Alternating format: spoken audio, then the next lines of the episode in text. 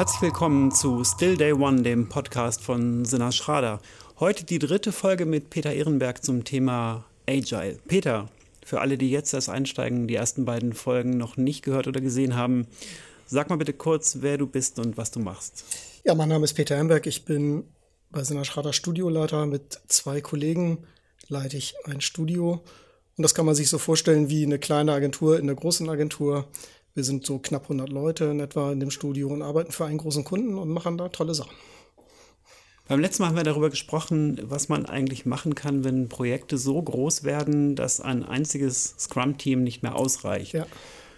Äh, um skalieren zu können, gibt es verschiedene Frameworks und ähm, du hast ja auch schon mit verschiedenen Frameworks Erfahrung gesammelt. Ähm, mit welchen hast du schon gearbeitet? Ja, tatsächlich habe ich gar nicht mit so vielen Frameworks richtig praktische Erfahrung gesammelt. Ich habe mir eine ganze Reihe Frameworks angeguckt. Die meiste Erfahrung, die ich wirklich gesammelt habe, ist mit Less. Darüber haben wir auch schon ein paar Mal geredet. Ich habe auch ein paar Insights into Safe, da kommen wir auch sicherlich drauf zu sprechen. Aber ganz ehrlich, richtig praktische Erfahrung habe ich nur mit Less. Ähm, die anderen Frameworks habe ich mir angeguckt äh, und ich kenne äh, ganz gut, wie sie funktionieren, aber ich kann nicht wirklich in der Praxis vergleichen. Ja, okay relativ häufig begegnet einem ja heutzutage ähm, auch bei so einer Schrader Safe. Ja. Ähm, Kollegen machen ja auch inzwischen Schulungen da drauf ja. und ähm, auch vom Kunden hört man offensichtlich, Safe ist irgendwie ein Thema. Ja. Safe steht für Scaled Agile Framework und ähm, ja, was sind aus deiner Sicht die Vorteile von Safe? Ja, äh, wenn du schon sagst, was wofür Safe steht. Es gibt auch noch eine andere Übersetzung von Martin Fowler, äh, Shitty Agile for Enterprises, äh, etwas lästerliche Übersetzung, ja, äh, die ein bisschen gehässig ist. Aber trotzdem, wenn du nach den Vorteilen fragst, äh, ähnlich wie Less und andere skalierte Frameworks steht eben auch Safe dafür, größere Projekte zu machen. Wir müssen bedenken, in, in in agilen Teams, in Scrum, werden wirklich sehr kleine Teams eigentlich als Ideal vorausgesetzt. Drei, vier, fünf, sechs äh, Personen im Entwicklungsteam plus Scrum Master und Product Owner. Das sind wirklich sehr kleine Teams. Und wenn man große Vorhaben hat, dann reicht das natürlich nicht aus, um entsprechende Geschwindigkeit aufzunehmen.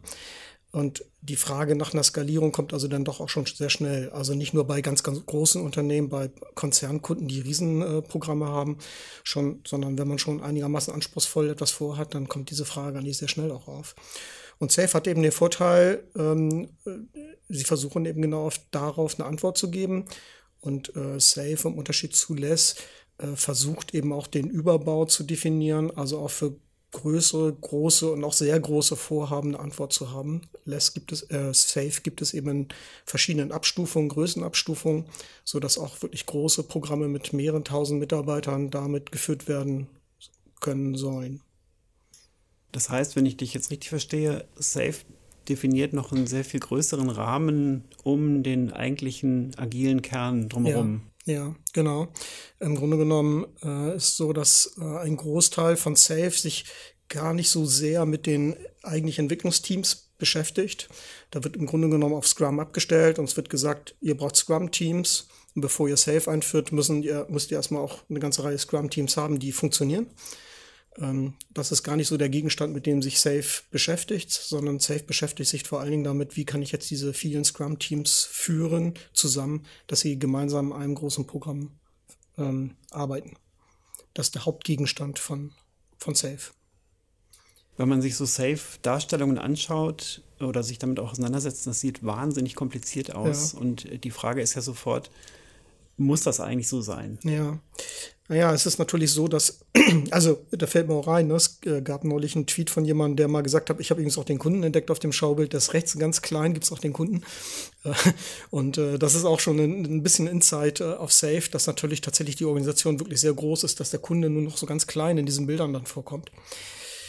Es ist natürlich tatsächlich so, wenn ich in einem äh, Konzernumfeld bin, wo sehr viel äh, gegebene Strukturen außenrum sind, und das kann ja auch sein, dass es erforderlich ist für das, was ich mache. Angenommen, ich bin in einem regulierten Umfeld für Banken oder ich mache sogar Software, von denen Leben abhängt, äh, dann brauche ich eine ganze Masse Governance und Legal und all solche äh, Aspekte. Die machen natürlich ein Setup per se kompliziert.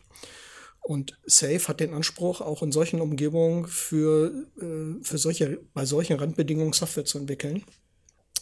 Und behandelt damit natürlich Themen, die in Scrum überhaupt erstmal gar nicht vorkommen. Also all diese Dinge wie Legal, Governance, äh, Verträge, äh, Sicherheitsanforderungen, die werden eigentlich ignoriert in, in Scrum und gar nicht beantwortet in irgendeiner Weise.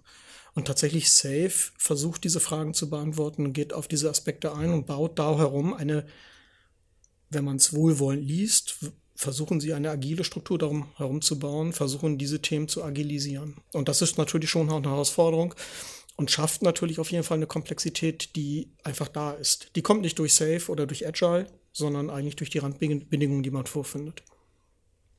Dann ist es ja eine philosophische Frage, sozusagen, wie weit kann man die Randbedingungen eigentlich auch verändern oder wie weit muss man sie auch verändern oder wie weit sind sie im Grunde vorgegeben und eigentlich nie veränderbar und dann ist nur die Frage, wie geht man damit um? Ja, das ist ja letztendlich die große Kunst im Leben, ne? genau diese beiden Dinge zu unterscheiden. Was kann ich ändern, was äh, kann ich nicht ändern? An den Dingen, die ich nicht ändern kann, brauche ich mich nicht abarbeiten, sondern die sollte ich dann besser ertragen und mit ihnen dealen. Aber die Dinge, die ich dann ändern kann, äh, die mich in der agilen Arbeitsweise behindern, die sollte ich natürlich ändern. Und ja, das ist natürlich auch nicht ganz leicht zu beantworten. Ne? Also wie geht man mit Legal-Themen tatsächlich um? Da gibt es ja kein Schwarz-Weiß am Ende. Ähm, wie gesagt, Scrum äh, Safe versucht darauf eine gewisse Antwort zu geben und versucht ähm, etwas zu finden, mit dem es möglich ist, mit diesen Themen umzugehen, die wir eigentlich in realen Pro Produkten und Projektentwicklung eigentlich immer auch haben. Es gibt ja wohl ganz selten mal eine Software, die ich baue, wo also Legal keine Rolle spielt, sondern das ist heute natürlich äh, mit der tiefen Durchdringung des Internets in die Wirklichkeit überall gegeben, dass ich mich mit solchen Dingen auseinandersetzen muss. Die kann ich also nicht ignorieren, sondern damit muss ich umgehen. Und natürlich, wenn wir jetzt so naiv sagen, agile Softwareentwicklung funktioniert so, dass wir ein crossfunktionales Team haben. Crossfunktionales Team heißt, ich habe alle Mitarbeiter, die ich brauche, alle Skills, die ich brauche, um dieses Produkt zu entwickeln. Dann kann man natürlich fragen, ja, ich mache jetzt hier eine Software, die ist im Internet, da habe ich möglicherweise Urheberrechtsdinge oder andere Aspekte, die eine Rolle spielen. Brauche ich nicht auch einen Juristen in dem, in dem Team? Kann man sich fragen.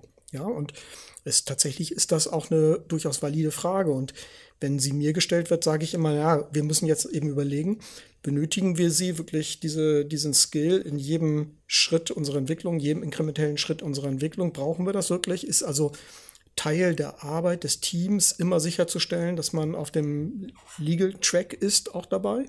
Wenn das der Fall ist, dann brauche ich jemanden in, in dem Team.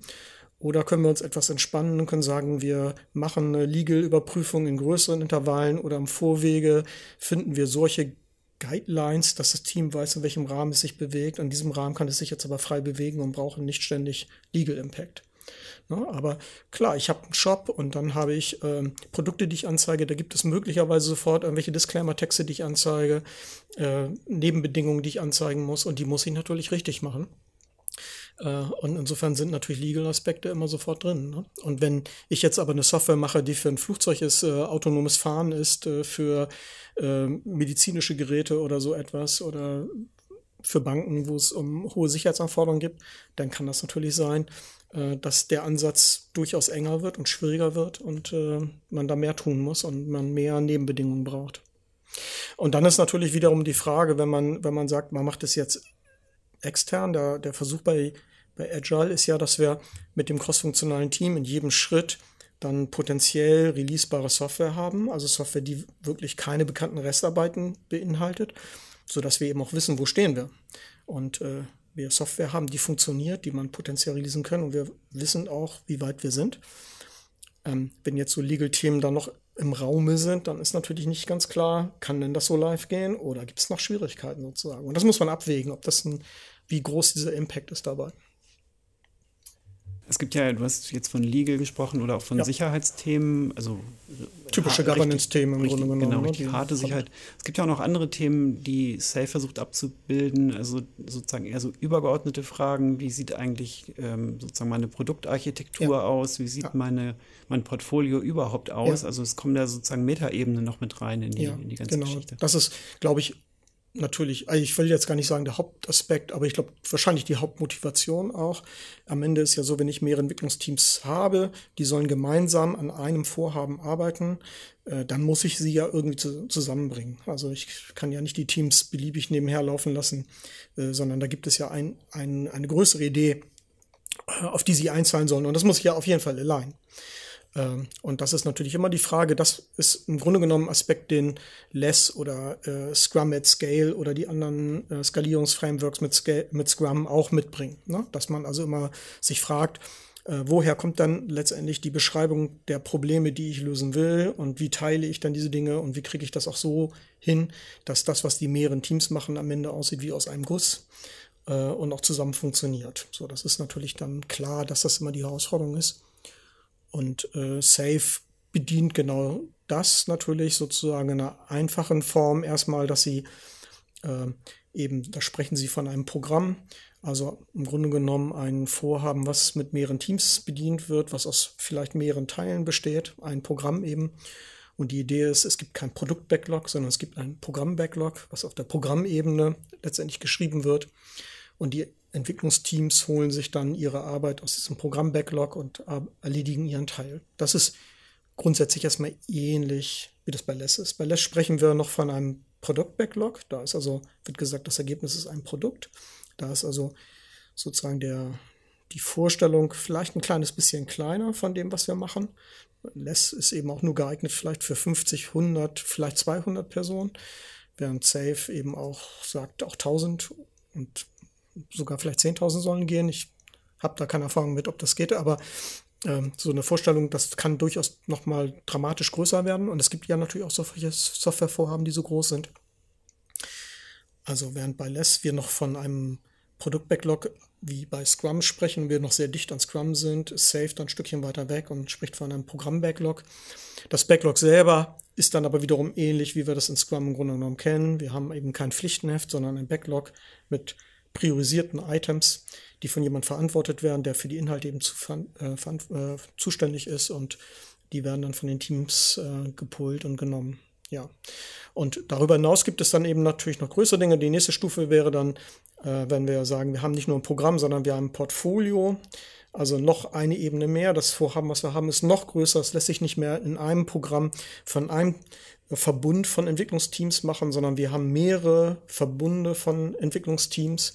In Scrum werden die Agile Release Trains genannt. Also so ein Release Train ist eben ein Verbund von Teams, die gemeinsam an einem Artefakt arbeiten, also sehr viele Abhängigkeiten zueinander haben, sich synchronis stark synchronisieren müssen.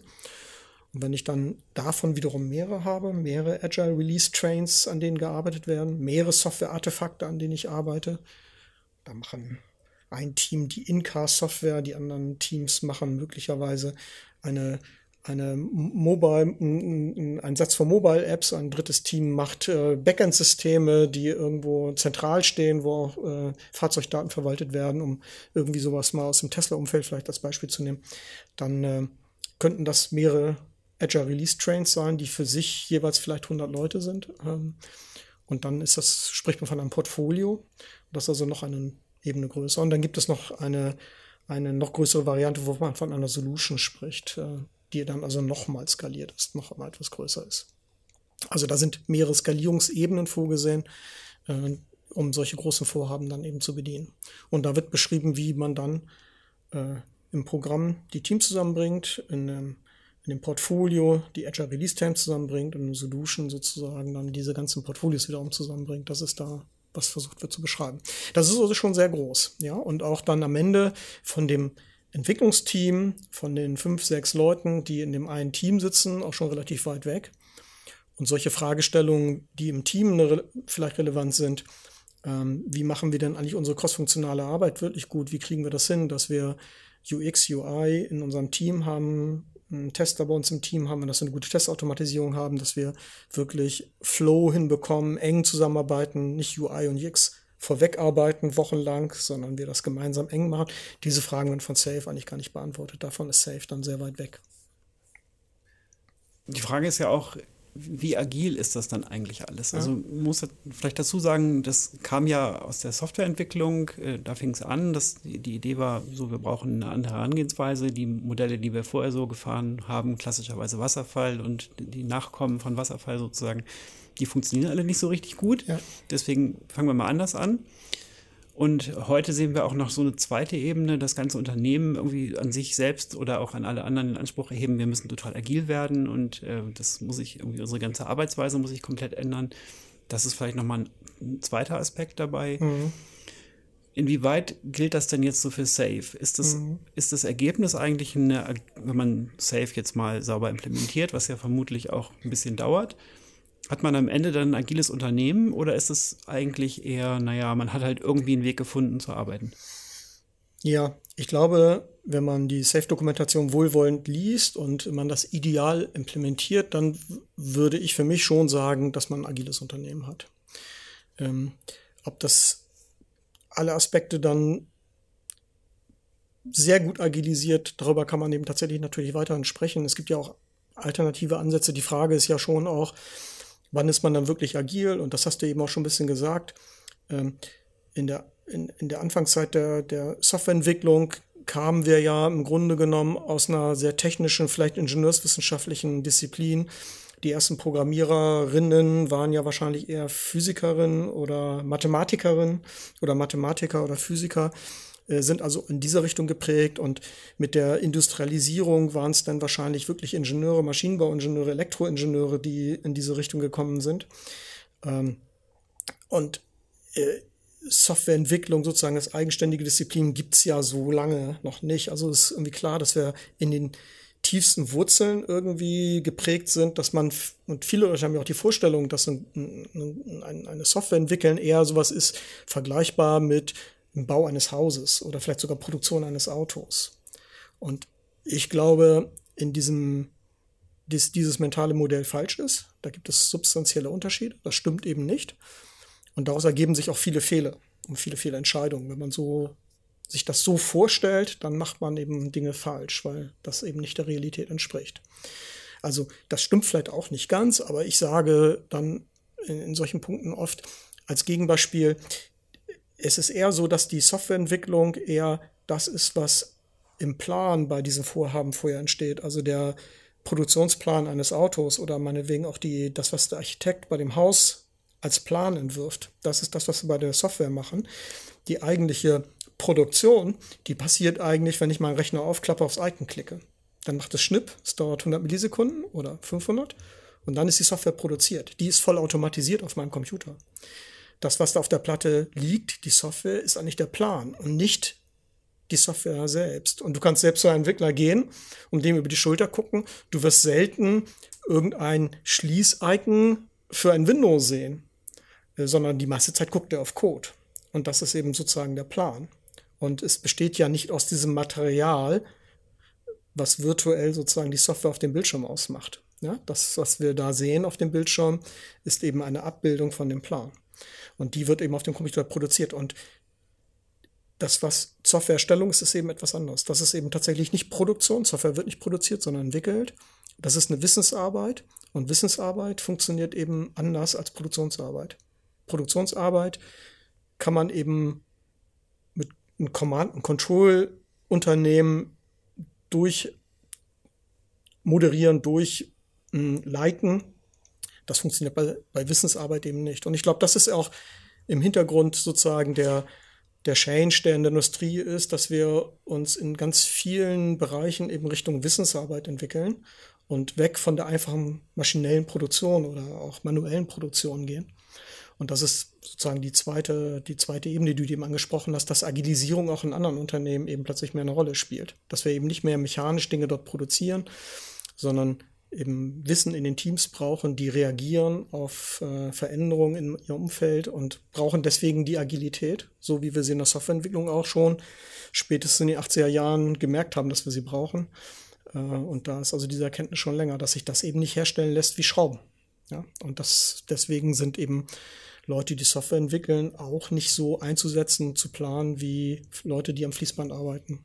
Das ist eben tatsächlich etwas anderes. Es funktioniert grundlegend anders. Aber wo ist dann der Unterschied beispielsweise dazu, wenn ich ein Buch schreibe? Das würde ich ja auch eher unter Wissensarbeit einsortieren. Aber ein Buch schreibe ich ja doch irgendwie anders als Software. Auch mhm. wenn man sagt, man schreibt Code, man schreibt ein Buch. Ja. Das klingt ja irgendwie ähnlich. Und klar, man tippt Zeichen über eine Tastatur ein und die landen irgendwo. Mhm. Ich habe da keine Erfahrung mit. Ich bin nicht Autor. Ich habe noch nie ein wirklich ein Buch geschrieben. Das Größte, was ich mal geschrieben habe, war meine Diplomarbeit. Ähm, ich habe ja, vielleicht so eine naive Idee, ich kann das gar nicht ganz genau beantworten. Vielleicht ist der Unterschied, dass typischerweise ein Buch jemand ganz alleine schreibt und man das selten in einem crossfunktionalen Team macht und schon gar nicht mit vielen Teams. Also vielleicht die Größe der Aufgabe ist ein großer Unterschied. Vielleicht macht das viel aus. Ähm, in der Software, eine Software ganz alleine zu schreiben, ist wahrscheinlich auch ganz anders, als wenn ich eben ein Entwickler äh, bin in einem 50 äh, Menschen umfassenden Programm. Das ist natürlich auch was ganz anderes. Ja? Und äh, wenn ich das selber mache, dann kann ich mir natürlich sehr viele Dinge in meinen Kopf überlegen und äh, äh dann bringe ich das zu Papier und mache sicherlich auch viele Iterationen. Ende immer wieder daran. Das ist dann ähnlich wie bei, bei der agilen Softwareentwicklung. Aber Genau. Ich glaube, du hast wahrscheinlich auch kein Beispiel, wo jetzt ein Buch mit 50 oder 100 Personen geschrieben wurde. Ähm, das ist sicherlich auch nicht so ganz typisch. Und möglicherweise würde man in ähnliche Schwierigkeiten gelangen, wenn man das hat. Dann braucht man wiederum Aufteilung. Dann würde man wahrscheinlich auch hingehen. Ihr macht dieses Kapitel, ihr macht jenes Kapitel. Die sind wiederum stark entkoppelt. Vielleicht nehmen sie aufeinander Bezug, aber möglichst wenig, dass wir uns nicht so viel allein müssen. Also man kommt vielleicht zu ähnlichen Ergebnissen dann auch. Ja, also es gibt sicherlich sehr große Buchprojekte auch. Also Enzyklopädien hatten wir früher, das, da wurden die einzelnen Artikel von ja. einzelnen Autoren geschrieben. Und da ist vielleicht die Komplexität wieder ein bisschen kleiner, weil dann ein Artikel sozusagen für sich steht und mit den ganzen anderen Artikeln nicht so viel Interaktion hat und nicht so viel Abhängigkeit hat. Da ist die Komplexität sicherlich dann noch kleiner. Äh, hingegen, wenn ich einen sehr ausgefeilten, trickreichen Roman schreibe mit einer ganz verwickelten hochinteressanten Geschichte kann das ja schon sehr komplex sein. Das muss ja am Ende alles in sich stimmig sein, ja.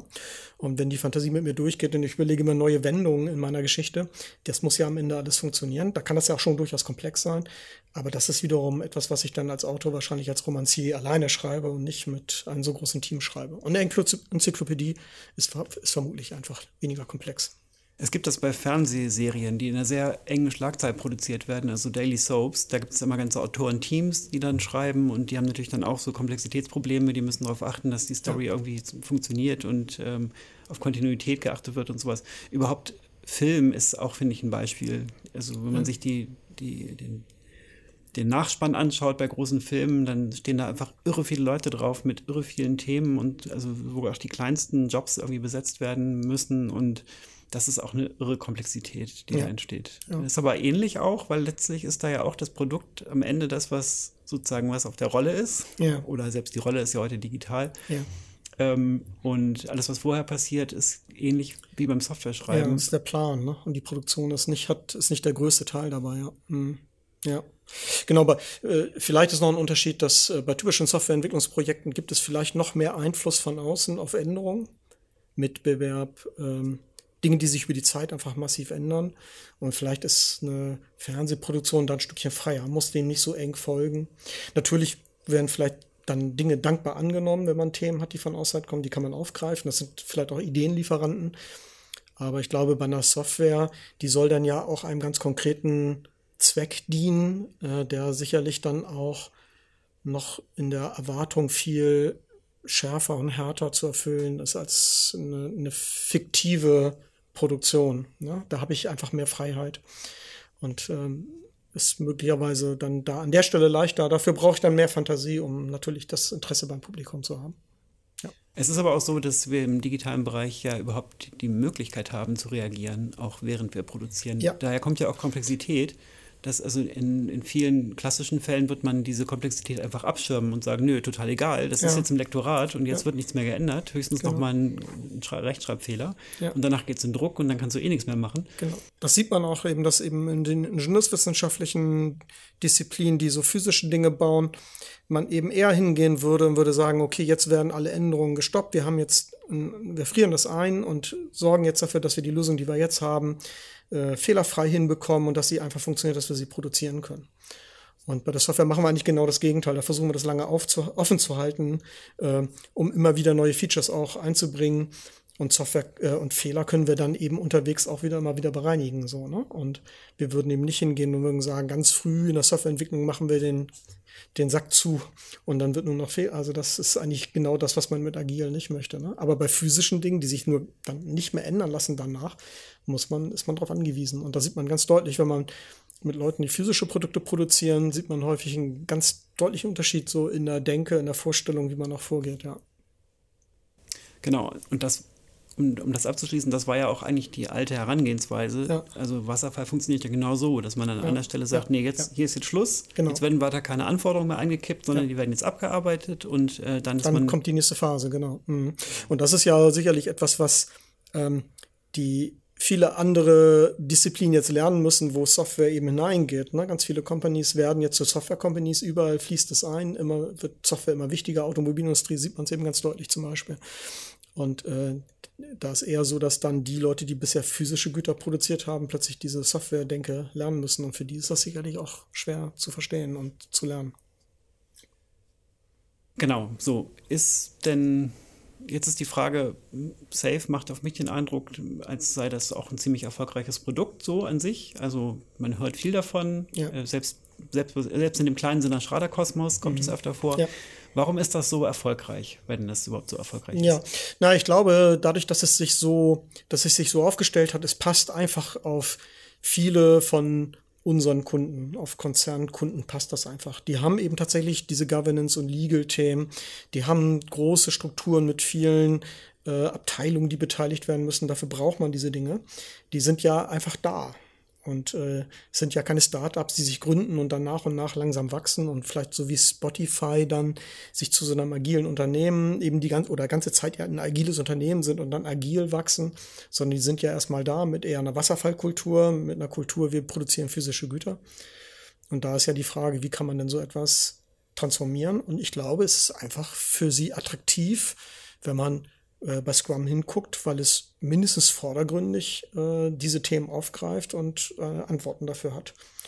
Und das kann ja vielleicht auch sogar funktionieren. Also wenn ich äh, mit einem Ansatz komme, wo ich sage, naja, eigentlich müssen wir hier alles mal komplett abreißen und alle Leute rauswerfen und wir müssen völlig von, das ist ja in der Regel auch keine Alternative und mindestens keine attraktive für die Leute, die da sind. Und insofern äh, kann Safe da natürlich auch durchaus helfen. Aber ist es natürlich klar, dadurch, dass ich Safe dran schreibe und äh, so ein paar Rituale dann äh, abarbeite, sozusagen, werde ich natürlich zwischen den Ohren nicht agil. Äh, dazu gehört eben definitiv der Mindshift äh, aller Beteiligten. Und der ist natürlich definitiv äh, schwer. Den kann ich nicht verordnen. Und den kann ich eben auch mit so einem Programm nicht einfach dahin bringen, sondern das ist eine Entwicklung, die muss ich eben tatsächlich die ganze Zeit begleiten. Und an der muss ich arbeiten. Das muss gelernt werden. Und Lernen ist natürlich Arbeit, das ist schwer, dauert seine Zeit. Das kann man nicht beliebig schnell machen. Und ähm, das ist die Gefahr von Safe, dass vielleicht Management denkt, naja, wir rollen das auf, machen eine Schulung und dann sagen wir das an, dass es so passieren muss und dann sind wir fertig mit Agil. Das wird nicht funktionieren ich würde da auch noch die Gefahr, die große Gefahr vermuten, dass man das implementiert und am Ende ist man eigentlich noch stärker prozessgesteuert und eigentlich noch weiter weg vom, von der agilen Kernidee, weil man jetzt vielleicht. hat man noch mehr, also weil die, vermutlich nämlich die alten Prozesse sich ja auch gar nicht so leicht abschalten lassen. Ja, vielleicht also, das. Mhm. Dann kommen noch neue dazu und dann die Komplexität steigt und ja. man ist am Ende total verloren in so einer äh, überkomplexen Prozesswelt. Ja, kann sein. Und vielleicht total dysfunktional und geht richtig kaputt, weil es gar nicht mehr funktioniert, weil die Dinge nicht aufeinander passen. Ne? Das, ja, genau. Na, wenn also äh, Safe eine Idee hat, wie ich mit einer Governance-Abteilung umgehen soll, und das funktioniert nicht, weil die Governance-Abteilung macht da einfach gar nicht mit. Dann werde ich die ganze Zeit natürlich da so einen Stolperstein haben und es wird nicht funktionieren. Und möglicherweise funktioniert mein, mein agiler Ansatz dann noch viel weniger und vielleicht sehe ich es dann auch gar nicht. Ja, das kann sein, ja. Die Gefahr ist, glaube ich, definitiv da, ja. Es gibt ja so in der, in der Scrum-Community, das hattest du vorhin auch schon angesprochen, gibt es ja so eine gewisse Skepsis äh, oder auch eine, eine, gewisse kritische Sicht auf so Dinge wie Safe. Ähm, das wird so oft als so Patchwork-Ansatz äh, in Richtung digitale Transformation bezeichnet. Ähm, ja, ist dann, ist, ist Safe nicht eigentlich, ähm, ist das da nicht eigentlich, kommt das da nicht genau wie gerufen für die Unternehmen, wenn, ähm, wenn man genauso eigentlich im Grunde arbeiten will? Genau, also habe ich ja eben aber, glaube ich, auch schon mal versucht zu beantworten. Ne? Also ich glaube, wenn man sich wirklich darauf einlässt und das richtig liest und die agile Transformation wirklich macht, dann kann ich mir vorstellen, kann es helfen? Kann es eine Vorlage sein, mit diesen Dingen, die ich als, die ich vorfinde, umzugehen? Ich habe einen Plan im Grunde genommen, wie ich die Dinge verbessern kann. Und die Kritik, die du beschreibst, kommt sicherlich daher, dass es eben kaum eingeht auf die Grundlagen, die aber gegeben sein müssen. Habe ich denn tatsächlich agile Scrum-Teams, die in der Lage sind, Software zu delivern? Habe ich Testautomatisierung? Habe ich einen Deployment-Prozess, der wirklich funktioniert, der automatisiert ist? Bin ich in der Lage, tatsächlich problemlos hier am Sprintende zu deployen? Oder ist das eigentlich weiter ein Albtraum, weil meine ganze Architektur darauf nicht ausgerichtet ist, ich Dinge nicht ändern kann? Ich feststelle, irgendeine Software-Artefakt funktioniert so nicht, aber ich habe einfach nicht die Freiheit, das zu ändern, eine andere Programmiersprache, eine andere Architektur zu wählen und so weiter und so weiter. Und solange eben diese Grundlagen gar nicht gegeben sind, haben die Teams eben wenig Chance. Und dann nützt der ganze Oberbau natürlich auch irgendwie am Ende nicht. Ja, ich werde einfach diese Entwicklungsgeschwindigkeit damit nicht erreichen, wenn ich am Ende da unten noch klassisch arbeite oder in den, in den Fesseln stecke. So, ich glaube, wenn man agil arbeitet, heißt das eben, dass ich auch meine ganze Architektur und meine ganze Software äh, technisch dafür geeignet sein muss und dafür da sein muss. Da muss ich ganz viele Grundlagen dafür schaffen. Und äh, Safe berücksichtigt das nicht. Da steht zwar drin, ja, ja, das muss alles gelöst sein. Äh, vorher brauchst du mit dem Rest nicht anfangen. Aber ich glaube, das kann niemand wirklich ernsthaft behaupten, der Safe einführt, dass er da an dieser in diesem Delivery-Bereich, wie das dann gerne heißt, äh, keine Probleme hat und das alles super agile ist und äh, das einfach flutscht und man zehnmal am Tag deployen kann. Wenn das so ist, dann ist in der Regel der Rest von Unternehmen auch schon sehr weit mit äh, agil. Und dann ist wiederum die Frage, ob man zu Safe greifen würde, ob man nicht ein anderes Modell entwickelt, so wie Spotify das gemacht hat, die ein eigenes Modell sich entwickelt haben und gar nicht so eine Vorlage genommen haben. Sondern hat man sich sicherlich an den typischen Frameworks orientiert und hat sich Ideen geklaut und hat aber auch schon gelernt, na, das passt nicht ganz genau auf uns, aber da haben wir eine andere Idee gesehen und die funktioniert gut und hat das dann gelernt und hat das etabliert und braucht dann möglicherweise so, ein, so eine komplexe große Vorlage vielleicht gar nicht. Das heißt, ich höre da ein Plädoyer zu sagen, auf jeden Fall nicht mit Safe anfangen, sondern erstmal ein paar andere Probleme lösen ja. und dann später, eventuell, wenn ich die gelöst habe, brauche ich eigentlich auch Safe nicht mehr. Vielleicht, genau. Ja, vielleicht braucht man Safe nicht mehr. Ich glaube aber, um, um fair zu sein, es ist lesenswert und äh, es kann einfach eine Idee sein, ähm, äh, es können Ideen drinstecken, die vielleicht tatsächlich gut Probleme lösen, die man selber erkannt hat, die man hat. Und ich glaube, man kann sich da bedienen. Man kann da einfach Dinge rausnehmen. Und ich glaube, es ist eine gute Idee, äh, Sachen, die man darin findet, auszuprobieren, ob sie für das eigene, für das eigene, für die eigenen Probleme hilft und, und Dinge besser macht. Ähm, von daher ist es auf jeden Fall äh, es wert, anzugucken und zu lesen. Und am Ende muss sich aber das bewahrheiten. Ich glaube auch nicht, dass es so ein Standardschema gibt, was immer passt, sondern ich glaube, dass die verschiedenen Aufgaben, die verschiedenen Unternehmen so unterschiedlich sind, dass man eigentlich immer auch was Individuelles draus machen muss und nicht ein Plan einfach so geht, egal was ich hier produziere, was das für eine Art von Software ist und in welchem Umfeld ich mich bewege. Ähm, das, ist, das funktioniert nicht, sondern ich werde immer ganz viele konkrete Probleme haben und ich muss dann dafür Lösungen finden. Und ich glaube schon, dass man da drin in Safe gute Ideen findet, ähm, die man dann auch da benutzen kann. Und für uns als, als Dienstleister, als Agentur ist das ja oft auch einfach gar nicht die Frage, weil wenn der Kunde entscheidet, wir ja. führen Safe ein, dann können wir ja auch nur sagen, okay, machen ja, wir oder? Genau, vielleicht werden wir nach unserer Meinung gefragt oder gehen mit oder vielleicht indizieren wir es auch oder empfehlen es, das kann schon sein. Aber möglicherweise kommt da und ist eine Vorbedingung für, für, für eine Ausschreibung, für einen Vertrag, den wir machen. Äh, vielleicht ist es auch schon entschieden und wir können nur mitgehen, ja. Genau. Dann können wir es natürlich mindestens challengen, ne? ob das Safe da gut funktioniert, ob das äh, und ob es auch richtig angebracht ist, ob das da dann tatsächlich äh, auch die beste Lösung ist. Und ich glaube, in unserer Expertise können wir dann auch immer helfen. Ne? Ja, genau. Aber wir sind natürlich keine, kein Beratungsunternehmen, was jetzt äh, Agilisierung in Unternehmen berät und nur das tut. Also das ist ja auch nicht unser Geschäftsgebiet so sehr, sondern ähm, das ist ja eher ein Sidetrack. Eigentlich machen wir ja Produkte und Lösungen, Plattformen bauen wir. Äh, und das ist ja unser, unser, unsere Hauptaufgabe. Ja, wer weiß, vielleicht wird das ja irgendwann auch noch mal ein weiteres Geschäft, wenn wir da mehr Erfahrungen haben. Okay, haben wir noch, gibt es noch eine Schlussbemerkung zum Thema Safe ähm, oder auch zu anderen Frameworks, was wir noch. Ja, vielleicht ist so Safe. Eine Sache kann ich äh, noch mal sagen. Ich kann ja vielleicht noch mal zwei Dinge sagen, die mir so, ähm, die ich im Kopf habe, die mir gefallen. Äh, oder eine Sache, die mir gefällt und eine Sache, die mir nicht so gut gefällt, äh, um das vielleicht noch mal ein bisschen plakativer zu machen. Ähm, ich fange mal mit dem an, was mir nicht so gut gefällt. Äh, Safe hat eben nicht dieses Produkt-Backlog, sondern hat ein Programm-Backlog. Es gibt ja weiteren Teams, die einen Produkt-Backlog haben. Aber in Wirklichkeit ist es ja kein Produkt-Backlog. Safe arbeitet ja in Etappen. Das sind also so größere, größere Zeitabstände ähm, von typischerweise äh, so etwa zwei Monaten so in der Größenordnung und macht immer so eine etappenweise Planung. Also versucht nicht über einen Sprint hinweg zu planen, sondern über mehrere Sprints hinweg zu planen. Äh, zehn Wochen, äh, fünf Sprints, äh, so in diesem Zeitraum etwa zu planen. Und das Produkt-Backlog von einem Scrum-Team besteht im Grunde genommen nur aus dem Backlog dieser, dieser Etappe, die man dann an der Etappenplanung sich aus dem Programm-Backlog geholt hat.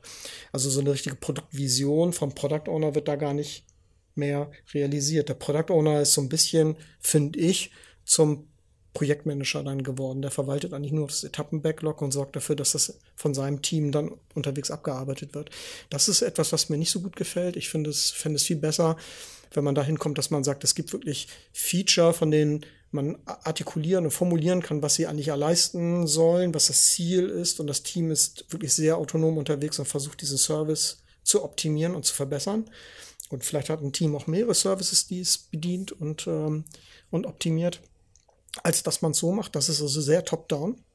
Und auf der anderen Seite, was ich gut finde, ist wiederum diese Etappenplanung, dass man sie macht. Denn äh, bei vielen Vorhaben ist es schon so, dass man natürlich einen größeren zeitlichen Horizont braucht und man nicht nur sagt, wir haben priorisiertes Backlog und arbeiten sprintweise durch, dann ist manchmal wirklich schwer zu sehen, wo landen wir da in einem Vierteljahr, in einem halben Jahr, äh, was wollen wir eigentlich machen in dieser Zeit. Also der große Plan ist manchmal dann schwer zu sehen. Und nee, sowas wie eine Etappenplanung zu machen mit allen Teams, also tatsächlich, wenn ich 100 Leute in meinem, in meinem Programm habe, all die zusammenzubringen und gemeinsam eine Planung zu machen, zwei Tage lang mit 100 Leuten gemeinsam zu planen, das klingt sehr aufwendig, ist aber auch ein super tolles Event, mit dem man sehr viel erreichen kann. Die Leute lernen sich besser kennen, die Teams untereinander sprechen über Abhängigkeiten, über Ziele und so weiter. Und das ist eine ganz hervorragende Möglichkeit, die ich ganz toll finde. Und etwas, was ich dann in Less eher vermisse, dass es so etwas gibt. Also Less sagt nicht, das macht man nicht, aber redet darüber nicht so sehr viel. Wie kann ich dann längerfristige Pläne mal machen und wie kann ich die dann auch tatsächlich in die Teams tragen und alle Teams daran beteiligen. Und das finde ich wiederum also toll. Und das ist für mich ein Ausdruck guter Agilität wiederum in Safe, dass sie sagen, wir erlauben uns diesen dieses große Meeting und diesen großen Aufwand, weil wir einfach diese Kollaboration so wichtig finden. Und äh, das finde ich irgendwie auch wiederum sehr gut in Safe. Also von daher gibt es auch sehr gute Aspekte in Safe, die man finden kann. Das heißt, so die, die bisschen skeptische, kritische Sicht in der Community ist eigentlich aus deiner Sicht gar nicht so hundertprozentig ja. angebracht. Ja. Man kann das auch ein bisschen genau. ich versöhnter jedem, betrachten. Genau, ich würde auf jeden Fall jedem empfehlen, da hinzugucken und äh, auch das mal wohlwollend zu interpretieren und nicht nur negativ. Man wird schon, glaube ich, auch äh, sehr gute Ideen darin finden, ja. Wunderbar. Peter, herzlichen Dank. Das war spannend. Ich danke Und dir. Ähm, ja, ich ähm, denke, wir bleiben agil. Aber sicher. Ja, vielen Dank.